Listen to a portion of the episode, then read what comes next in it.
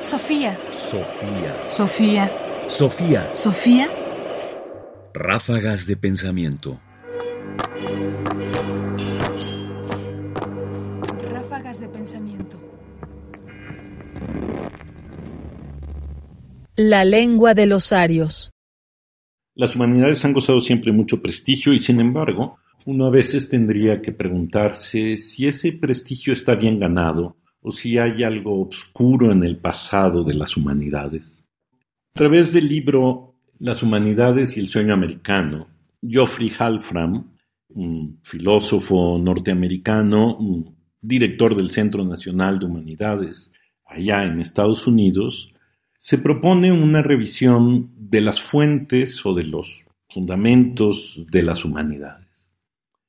Y una de las cosas que encuentra es que el proyecto humanístico coincide primero con el proyecto de la filología, particularmente la filología alemana, de donde tomará, digamos, esta misión de reconstruir el pasado y tratar de encontrar los mejores elementos del pasado para enseñar en el presente.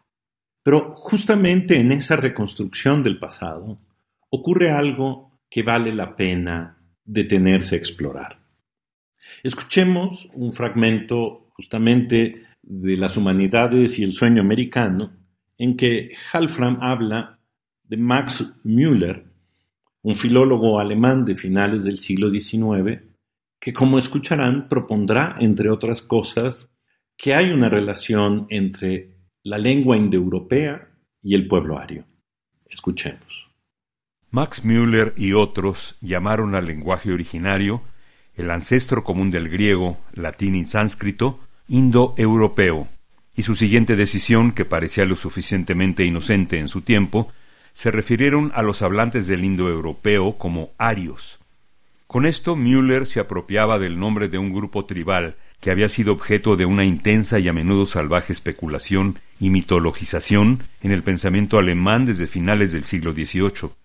Su autoridad respecto a esto fue Karl Wilhelm Friedrich Schlegel, quien había propuesto en 1808 una conexión basada en evidencia lingüística entre los hindúes y los nórdicos.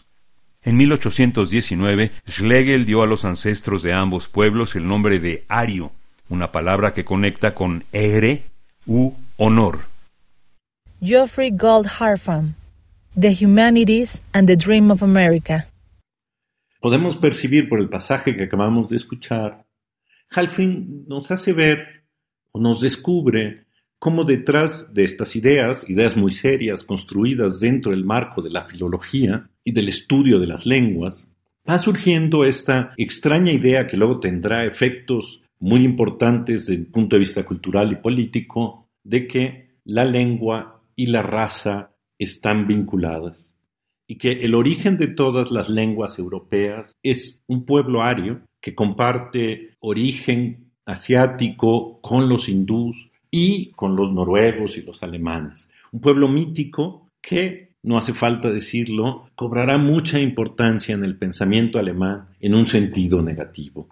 De manera que, aunque sea por esta pequeña ventana, podemos darnos cuenta que, en parte, en el proyecto de las humanidades, en algún momento se fue construyendo la idea de una raza superior, que es la que enmarca y la que se desarrolla con la mejor lengua. O simplemente se fue construyendo la idea de una raza superior con las consecuencias catastróficas que sabemos que van a ocurrir. Sofía. Sofía. Sofía. Sofía. Sofía. Radio UNAM presentó Ráfagas de Pensamiento. Más información en la página ernestopriani.com. Busca el podcast en www.radiopodcast.unam.mx diagonal podcast. Comentarios: Ernesto Priani Saizó. Producción: Ignacio Bazán Estrada. Sofía. Sofía. Sofía. Sofía.